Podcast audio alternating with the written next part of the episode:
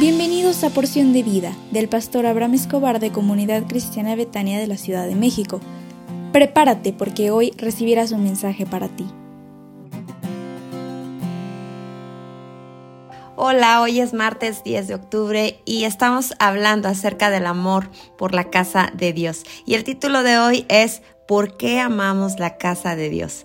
A veces nos cuesta trabajo definir el amor porque es algo abstracto, es algo que no puede verse y por eso nos es más que suficiente con sentirlo.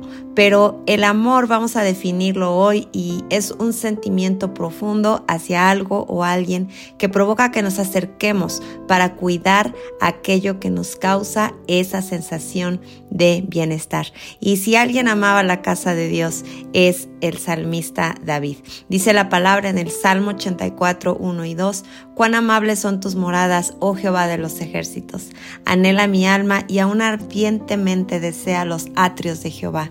Mi corazón y mi carne cantan al Dios vivo. Y entonces el salmista definió el amor como un anhelo y un deseo ardiente en específico por los atrios del Señor. Entonces, no todo amor es tan grande para generar un anhelo y no todo anhelo es tan grande para provocar un deseo ardiente. Y eso es lo que el salmista sentía por la casa del Señor, un anhelo y un deseo ardiente. Entonces, vamos a ver rapidísimo que la expresión ardiente significa algo intenso y esta expresión es lo que a muchos de nosotros nos falta cuando pensamos en ir a la casa de Dios.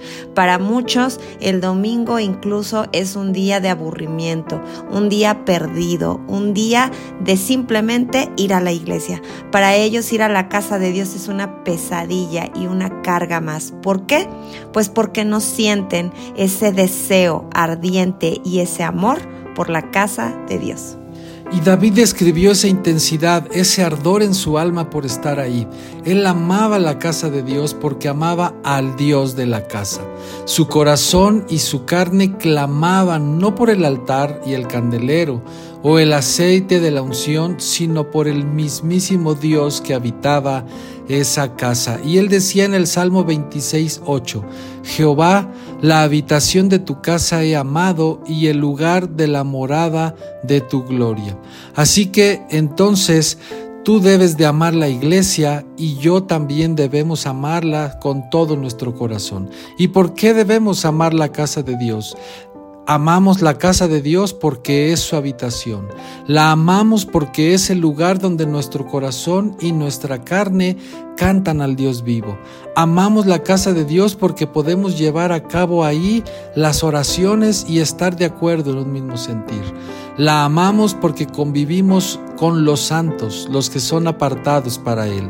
Amamos la casa de Dios porque hay un gozo que no se puede encontrar en ningún otro lugar y amamos la casa porque es el lugar en el cual también nos sentimos amados y protegidos. Es difícil eh, pensar que el Señor está en un crucero de la calle o en un partido de fútbol o en la barra de una discoteca donde hay ruido, griterío. Eh, de verdad es difícil sentir que Dios está ahí, pero en la casa de Dios, en su templo, es seguro que está su verdadera presencia. Ese es el lugar donde debemos ir para buscarlo, para estar ahí con Él y encontrar el significado y el propósito de la vida. Entonces, a mí me gustaría que en esta semana, en este mes que es mes de aniversario, pudieras decirle al Señor, Señor, yo amo tu casa. Amo tu casa porque tú estás ahí. Estás en nuestras canciones, estás en nuestra adoración, estás en nuestros corazones y cuando nos juntamos en compañerismo y comunión, ahí yo puedo sentir tu presencia. Señor, yo amo tu casa.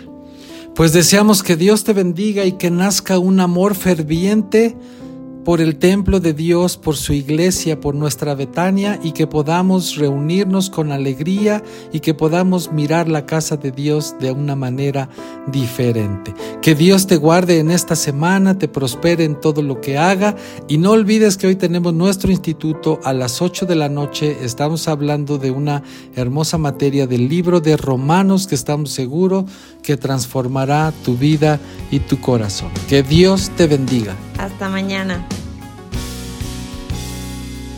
Betania es mi hogar.